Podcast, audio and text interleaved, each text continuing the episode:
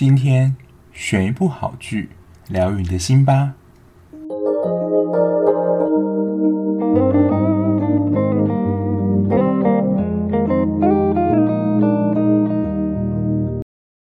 欢迎收听追剧二百五，我是小 B。上礼拜六就很任性的停止一次录音，最主要是有点小失望诶，就是上一集那个听众推荐的。日剧那集，我虽然了解说可能是比较古早的剧啦，可是感觉收听不晓得是大家已经看过，还是就是对日剧没有兴趣。因为我本来礼拜六也是想要讲一部日剧，然后想说算了，可能大家也还没看完吧。好，没关系呢，就是我自己也稍微休息了一下。那今天要跟大家分享的呢，就是《毒楼》。那其实我一开始会看这一部呢，其实也是因为被它的片名吸引。想说这个毒楼到底是怎么样的毒楼，里面到底是有什么？然后就会看一下网络上的评价，其实也都还不错。然后这一部呢，其实也是上礼拜才刚播毕而已。然后这一部我是跟播，我自己是觉得还不错啦。虽然中间有点小拖，不晓得大家有没有看这一部呢？那这一部呢是由朴炯植跟韩孝周主演，总共就有十二集而已，虽然是不长的篇幅啦。所以如果你要一次。看完的话，我觉得也是 OK 的。那《独楼》其实从它的片名看不太出来说它是什么样的片子。不过我觉得只要是最近牵涉到这个题材，其实讨论话题都会蛮高的。像之前的《师战朝鲜》，然后后来延伸出了《雅信传》，然后到现在就是《雅信传》结束之后。三可能就还要等一段时间，不过这种师战片呢、之前真的算是几乎每一部出来讨论度都还算蛮高的。那这一部有一点点这种师战片味道，不过过往都是就真的僵尸嘛，你只要一僵尸化之后，你就基本上不可能变回人了。可是这个毒楼呢，延伸了最近还蛮跟上时事的题材。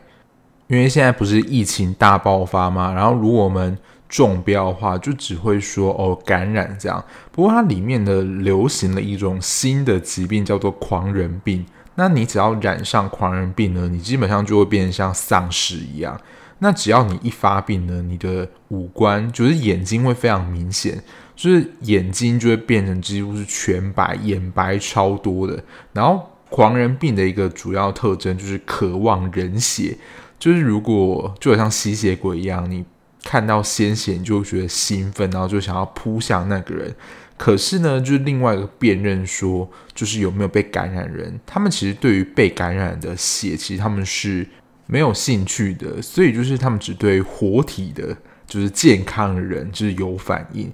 那当他们渴望鲜血的时候，就会找附近健康人咬。那被咬的人感染几率就非常高，就基本上也有可能就是会丧尸化。那毒楼呢？其实男女主角就是朴炯植跟韩孝周嘛。他们在高中是一个蛮微妙的关系，然后他们长大之后呢，就一起在警察局里面工作。那他们最主要是担任特警，就是有矫健身手，有点像特务这样啊。因为他们本身就是彼此有好感，然后刚好因为呢，如果结婚就是以夫妻的身份的话，他们可以类似住到像那种公有住宅。现在不是台北市有那种公有住宅嘛？其实里面的摆设都还不错，而且能够以比较低的价位买下或租下哦，只能租下，应该不能买。所以呢，他们就是结婚了，一起搬到这个类似公有住宅的大楼里面。结果后来发现呢，这个公有住宅里面就是有感染者。然后军方知道就是里面有感染者之后呢，他们所住的这个社区，他们所住的这个大楼呢，还不是只有他们这一栋而已，他们是大概有三栋形成一个社区。那军方发现里面有感染者之后呢，就全面的封锁这个区域，基本上有点像是那种那种铁皮屋的城墙，层层的围住，基本上是一只老鼠都没法钻进去。当然这是比较夸张的形容了，它还是有开一个小门，就是军方有人要进去的时候，还是可以作为主要通道。但这个通道呢，几乎是完全被管制住了。也不能随意进出，那也因为他们大家全部都被隔离在这个隔离的范围内，那其实也是要避免这个感染的人扩大，因为这个是像病毒一样人传人嘛？我在想说，他这个毒楼毒的意思应该就是像病毒一样，这个狂人病呢，只要有人发作咬了一个人之后，就真的是像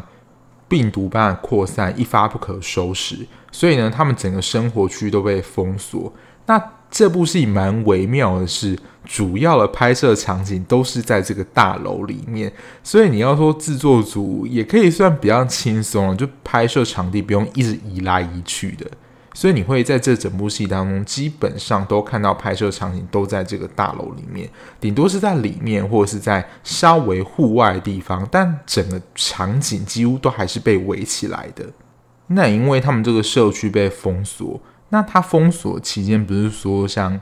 一两天这种暂时封起来，它可能是封了可能两礼拜，而且里面是完全没有办法进入，而且递送物资的话，只有军方在一定的时间内就会才会发，可能你的早中晚餐，就是水啊，其他你生活用品资源基本上都是缺乏的，所以一群人被关在一个社区里面，什么东西会慢慢减少。就是你原本的物资嘛，水呀、粮食、生活用品等等，所以就是后来就会变成像是战争一样，就是资源大战，资源的控管是变得非常的重要。不过光想到一个情形，也觉得还蛮毛骨悚然的，就是他们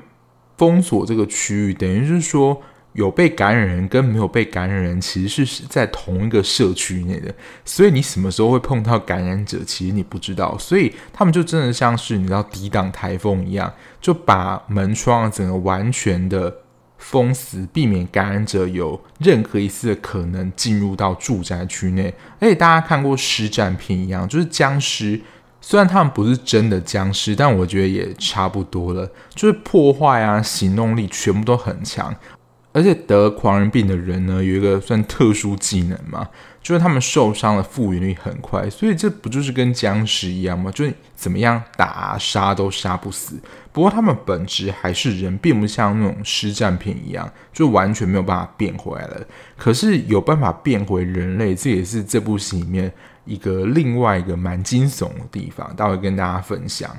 那因为男女主角也住在这个社区内，所以他们自然也被隔离在这个里面。所以这整个故事呢，有点像是他们不断的去找出这些感染者，然后解救、团结在这栋住户里面的人呢，度过这个艰难的时刻，等待外部军方来解救他们。那其实如同现在感染疾病一样。要解决的方式就是要找到疫苗，就是制造出能够抵抗这个狂人病的疫苗。所以在治疗方式开发出来之前呢，他们只能一直在这一栋被隔离的大楼里面想办法生存下去。那毒楼的第一个看点呢，我觉得就是它的题材非常吸引跟符合时事。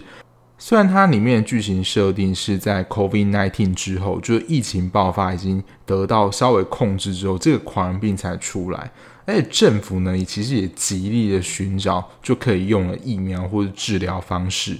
但在剧情里面，他们要治疗这个狂人病其实是有困难度的，就是一直可能有找到原因，可是一直找不到抗体耶。需要持续的研发，可是感染人数也越来越多，只能就是稍微的控制它的情形，所以这不就跟现在我们身处的世界其实蛮像，只是没有这么夸张跟恐怖啦。就是大家如果只要感染，比如说 COVID-19 之后就变丧尸，我想。如果真的染疫会变成丧尸的话，我想就是全球会陷入一阵的慌乱。现在当然初期啦，就是刚被发现，其实大家都还很慌。可是现在因为疫苗比较普及，然后就是公卫的专业专家都进来了，所以其实在疫情上蛮快就受到一些控制。所以他以这个题材来做拍摄，我自己就觉得还蛮接地气，就你会觉得很有感，就好像我们现在生存的世界一样，就同时要与病毒共存。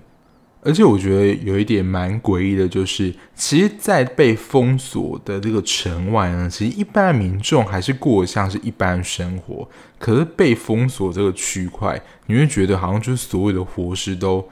在里面。其实也不是，就是他们其实有一些已经被感染人，他们是已经被送到军中，是有专门一栋在关这些已经被感染人，而且是每个人独立一间的，而且这个数量之庞大，就是除了一间一间之外，他们其实有一些人是被安置在货车里面，就很像是动物冬眠这样，就是在比较低的环境，他们被唤起的几率比较低，而且就像刚刚讲的。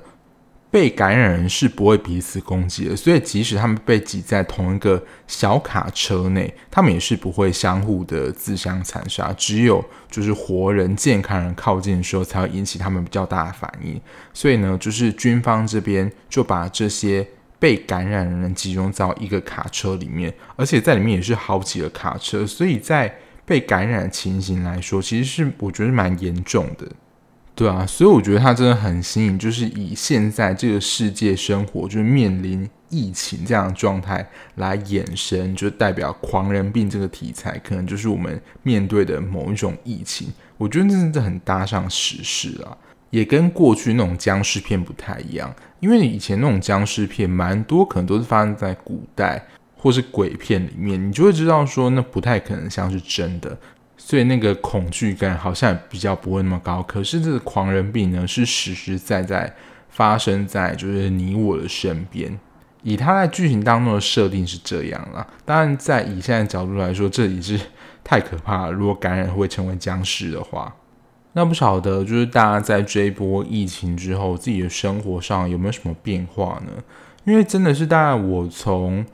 国外回来的之后一两个月，就二零一九年的年底。开始就是在新年二零二零大概一月的时候，整个新冠肺炎就开始爆发，就从中国开始散布到世界各地，那个成长的速度真的是一发不可收拾。那我们跟这个情况也相处了，现在将近要第二年，我觉得这样的情况可能还是会持续一段时间。那这段时间呢，我觉得我们的生活都历经了蛮多变化。不晓得就是大家最有感是哪几项呢？我觉得第一个一定就是戴口罩了。其实我之前在比如说搭大众交通工具，甚至在走路的时候，其实我都会戴口罩，因为高雄这边的空气品质真的是还蛮糟的，而且我本身也是一个鼻子会过敏的人，所以如果没有戴口罩，又空气那么差，就是会狂打喷嚏，一整天超级不舒服的。所以我其实对于戴口罩。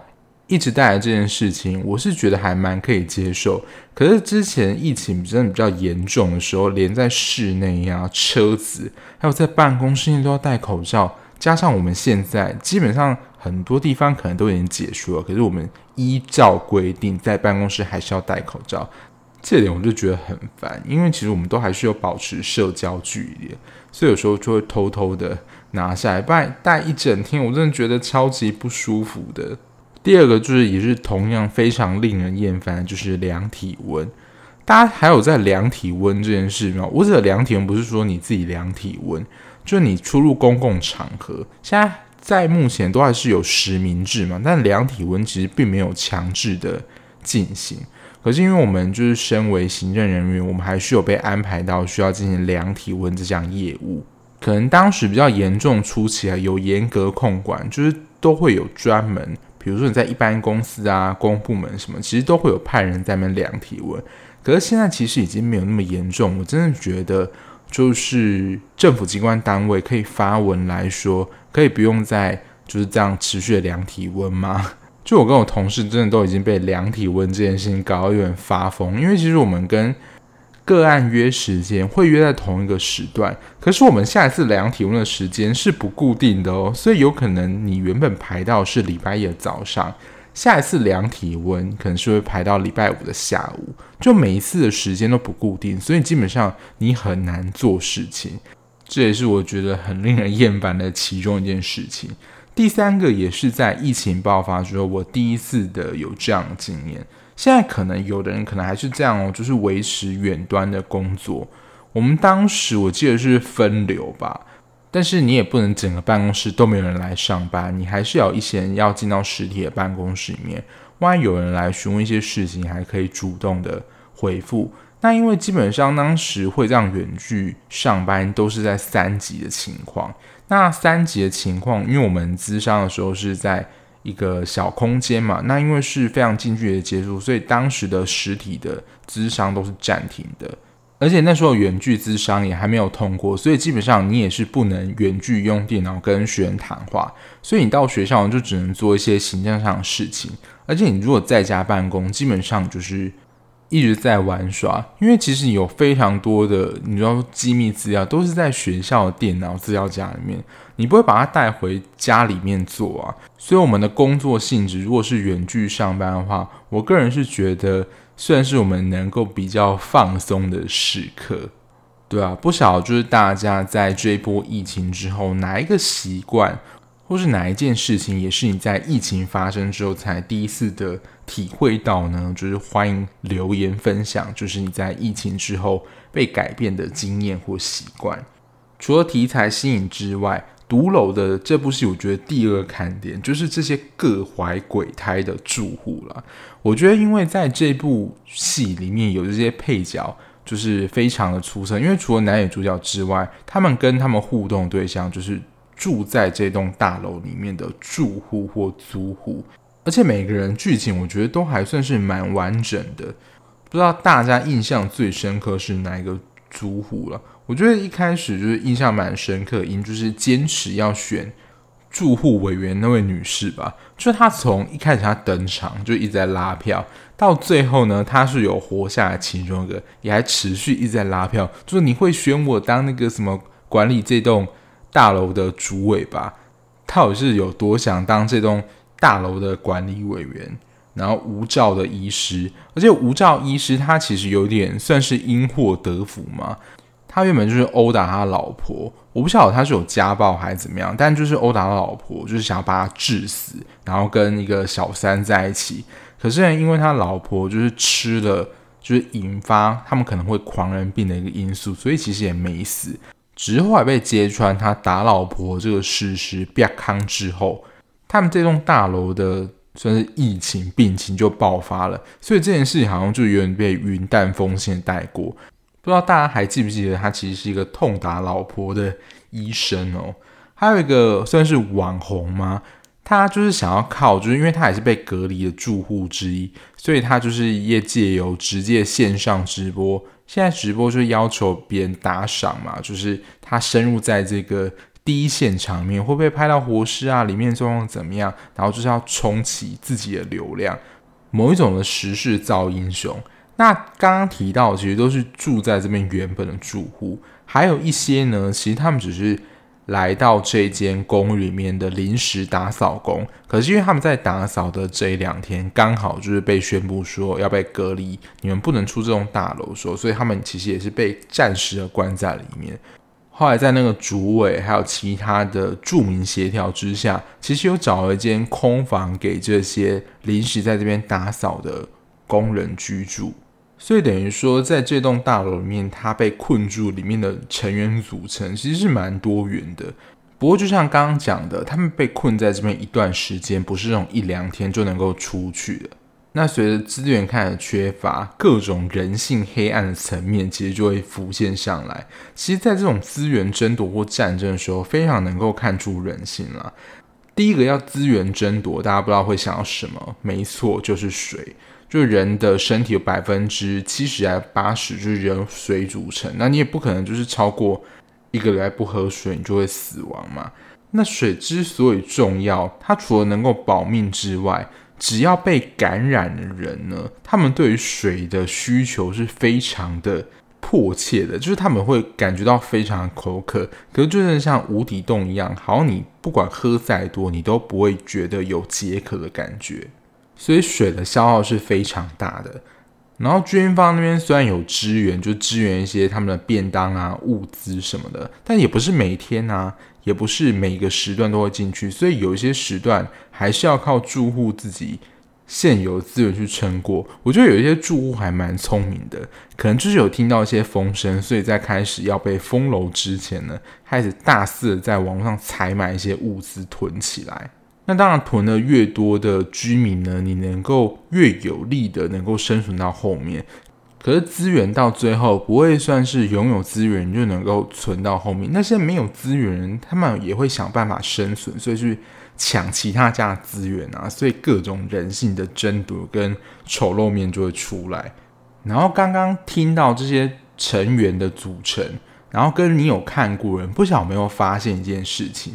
就是在这些成员的组成里面，我觉得他有一个部分想要呈现，就是。你要说寄生上流的这种贫富差距感吗？第一个是这个已经到剧情的后期了。那原本临时那些打扫工，他们因为有被分配到比较多的资源，然后水其实也都是他们自己去拿的。最后水的资源蛮多，都在他们那边。后来呢，他们就是因为其实大家都需要，而且。住在上面是越有钱，他们开了一个天价，想要卖给这些有钱人，等于算就是有点像趁火打劫啦。可是就像《寄生上流》里面的经典名言一样，如果我有钱，我也会变得很善良。这个时候好像就是他们能够运用这个水的资源来报复的一次机会，所以他们就是抓准时机，怎么样都要趁机敲这些有钱人一把。第二个是在它剧情上的设定，我不晓得大家还记不记得，它其实，在某一个楼层之间，原本是类似石块还是怎么样挡起来的，就有点像是我们的逃生门把它挡起来。那它这个分隔点就是不知道几楼以下是用租的，几楼以上就是买的，所以这部分就很快看出就是财力的差距，就越高楼层就能够证明说你是有钱人。那几楼以下就是一个租屋仔，就是可能不配跟我们成为就是同样 level 的人。那挡住呢？他们也是有一种不太可取的心态，是他们怕底下租屋的人会爬到他们就是上面买的人。而且虽然住在同一栋哦，他们还是有被差别待遇的。就是楼下健身房只有。那些买这些屋子的人才能够使用，你租屋的人是不能使用的。所以在这里面，其实就很明显看到，可能有想要引为的讨论，就是这个贫富差距的问题。可是，在这个狂人病底下，不论你是有钱还是没钱人，你基本上都有可能是会被感染的。而且在这样狂人病的恐惧之下，不论你是有钱人或是没钱人。这样人性的黑暗丑陋面是每个人都是有共同性的。前面这两项大概就是这部戏的主要看点，但我现在想要来聊一下这部戏的节奏，因为这部戏其实大概有百分之七十到八十的场景都是在同一栋大楼里面拍摄，然后整体的房间怎么样，你都觉得说，哎，好像刚刚又来到同一个地方，所以基本上他们整个发生的故事都是在这一栋。或这个小社区里面，它真的大概在五到八集的时候呈现一个鬼打墙的情形，你就会觉得说，好像你在绕迷宫一样，怎么都绕不出来。然后故事的进展也非常的慢，你就会觉得好像有一点在小拖戏啊。就我跟我同事有在聊说，他觉得好像看到中间就有点看不下去，也是因为可能场景都一直发生在同一栋大楼，然后疫苗一直也完全没有任何进展，就是。被感染人数就日渐增多啊，然后他们好像也没有资源可以向外求救，然后军方那边也没有办法提出一个比较好的具体做法，所以你就会觉得好像大家都是一直在等待那个契机，可是一直没有进展，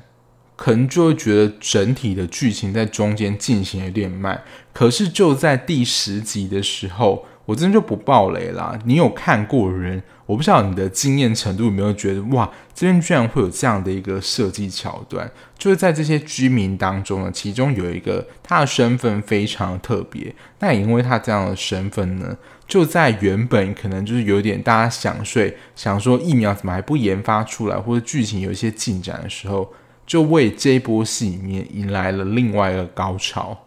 虽然对于就是整体它这个设定，我觉得有点猜不透，可是就是我觉得让整部戏是蛮加分的，不会到非常突兀，可是你会觉得有一种惊喜的感觉，就是对于它剧情这样呈现安排。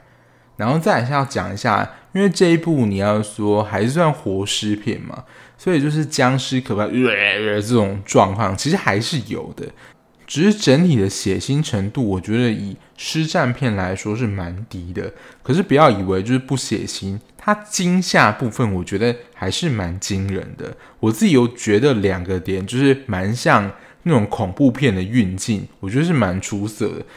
第一个是李奎州，没错，我们的小迷糊，他最近真的客串了非常多的戏。他在部里面客串就是也算是他们警察里面一个。单位的人员，但他其实是最早算是被感染的，但他其实是要查，就是原本一开始事情还不那么明朗的时候，就是军官到底在避下面棒，为什么要把很多人关在这个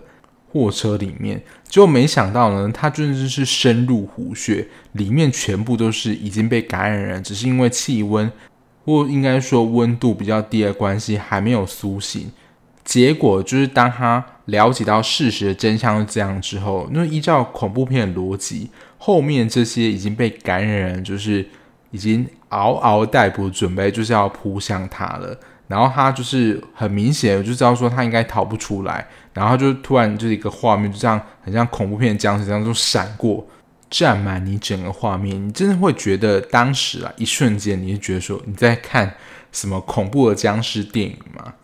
第二个是，他们要分别的去找说，现在留存下来的住户有哪一些是感染者。那目前大家的外表看起来都是正常的，但刚刚有提到说，这些被感染的人呢，他们对血的渴望已经是接近渴饮的程度了，所以就是有人主动的担任这个诱饵，他们就是把自己的手啊，或是哪个部分，就是。割了流血，然后让血滴下来，然后靠近那个人。那因为就是太渴望，所以他就是会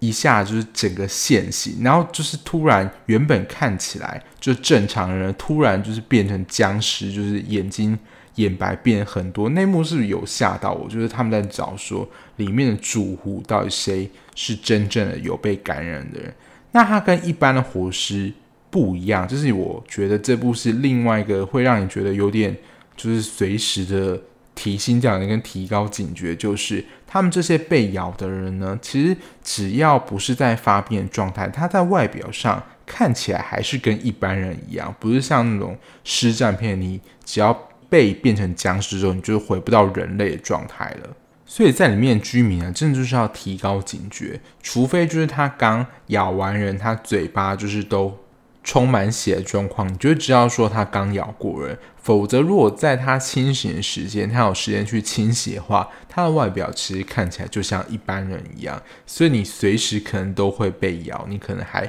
不自知呢。我觉得是有这个你要说令人提心吊胆的设定。那说到设定呢，这部戏就是为什么会诱发这样狂人病的主要原因呢？虽然他并没有交代说主要的可能因素是什么，可是原本住在这栋大楼里面的人，就是吃了地下就是健身房的健身教练他给的一种算维他命还是一种药吧，就是里面可能有一些因素会引发狂人病这样的一个原因，所以。才会在内部里面有住户获得感染。我就觉得说，就是在外面这些民众，他们因为就被送到军营的牢房嘛。那我觉得他在拍摄上蛮出色，就是你会觉得你好像在看《恶灵古堡》一样，因为他就是每一栋楼，然后每一层里面都有几个房间，然后里面就会有一个就已经被感染，可能在发狂什么，你就会觉得有好多人影在上面。一间一间的映照着，你就会看到整栋大楼里面全部都是关被感染的人，那个也是蛮可观的。就到最后一集啦，不晓得就是大家会不会跟我一样的感觉，就觉得这部戏其实后面收的真的稍微快了一些，就是在整体的节奏上，它其实如果要演下去的话，我觉得是还有一些题材可以延伸的。不过我想可能也是编剧想要有点算是见好就收吧。因为医疗司令部那边，除了基本上那个指挥官一样，他的老婆、他的长官、上司基本上都感染了，所以他们其实也是一直想要赶快的取得这个治疗方式。但其实到剧情的最后呢，因为他老婆就是这个司令官的老婆，原本是怀孕的，那他在发病状况，其实如果他直接生下婴儿的话。婴儿是会直接获得垂直感染，所以是希望说他能够在治好的情况下生下这个小孩，然后原本的抗体其实是在女主角身上发现，然后因为这是跟日历的压缩机一样稀少，就它所制造出来的抗体就是一点一点这样用。然后后期后来发现，它虽然就是自己的抗体在减少，可是后来又在其中一个住户的哥哥身上发现抗体，所以可能其实也不是说真的非常那么稀有，在这些人里面还是可以找到抗体的。所以某个部分你要说疫苗治疗方式怎么样，就开始慢慢被研发。可是后来这些原本染病，不论是这个孕妇或他们长官，是不是有被治疗好，其实也没有太多的琢磨。那还有一个呢，其实是比相对的比较大的雷啦。不过如果你听到这边，可能都是已经看完的听众，就是男主角到最后，就是现在的韩剧在收尾的时候，应该是稍微一个转折跟虐一下。男主角就是被感染了嘛，然后就是为了拯救女主角，其实他在过程当中是有一些发病，然后到最后就是很莫名的，就好像看起来完全没事，没有被感染过一样。中间可能有发生一些事情，或是治疗什么的，可是都没有演到，最后就是一个蛮 happy 的 ending。可是这些事情完全都是发生在同一集里面，你就觉得整体的节奏，哎，好像有点在赶火车，就是好像很快的想要交代完。我觉得在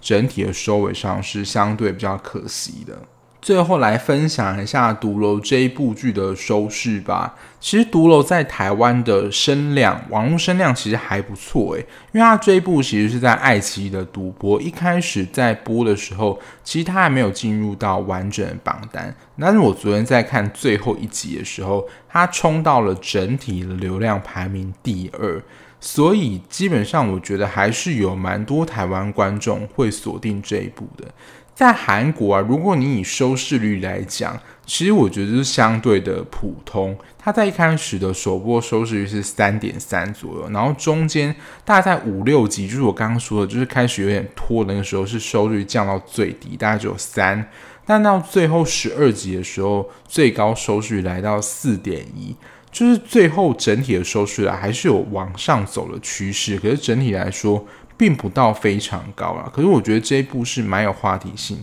在台湾的观看也是不错。不过中间那一段就是速度比较慢，就是大家自己斟酌看要调快速度，还有就耐着性子把它看完。中间我是觉得真的节奏比较慢了一些啦。哦，最后了，我要特别称赞一个地方，就在这么你知道紧张的氛围里面，编剧还是有。一个小篇幅让男女主角就是有爱情的戏份，可是我觉得这一部爱情戏份其实是蛮刚好的。你要说点到为止嘛，但我觉得是比较多是在最后啦，就面临就是生死难关的时候，男女主角就相互扶持的这种感情。他们其实在一开始第一集的时候就有稍微简单的花一些时间描述他们两个人关系，但到最后啊，就是在。男主角被感染，然后女主角先出了被隔离的区域，但是他没有想要放弃男主角，又自愿的回到这个被隔离的区域，想要把男主角救出来。这段情也是看着真是蛮感人的，会觉得在整体比较紧张的情节里面，让整体的气氛稍微又缓和了一些。感情线部分，我倒是觉得描写的还蛮不错的。不少看完《毒楼》的听众有没有跟我一样想法，或是你觉得有哪些想法？你觉得跟我的观点不太一样呢？也欢迎跟我分享哦。那今天的节目就到这边啦。如果你喜欢这样子聊剧的 Podcast 节目的话，不论你是用哪一个平台收听，按下订阅键就可以在比较快的时间内收到节目上架通知喽。那如果有想要跟我分享一些讯息，或是及时追踪我最新的追剧讯息的话，可以在资讯栏的地方找到我的 IG 连接，我欢迎追踪跟我互动哦。然后先预告一下，因为这礼拜其实我刚好都把 on 档戏追完，没有意外的话，就是如果生得出来的话，就是礼拜六应该会跟大家聊一下《智异山》这部作品，就是也算是在未开播前就是蛮轰动的作品，那可以来听一下我对这部戏的想法，也跟我分享一下，说你们看完这部戏的想法是什么。那我们就下一节目再见啦，拜拜。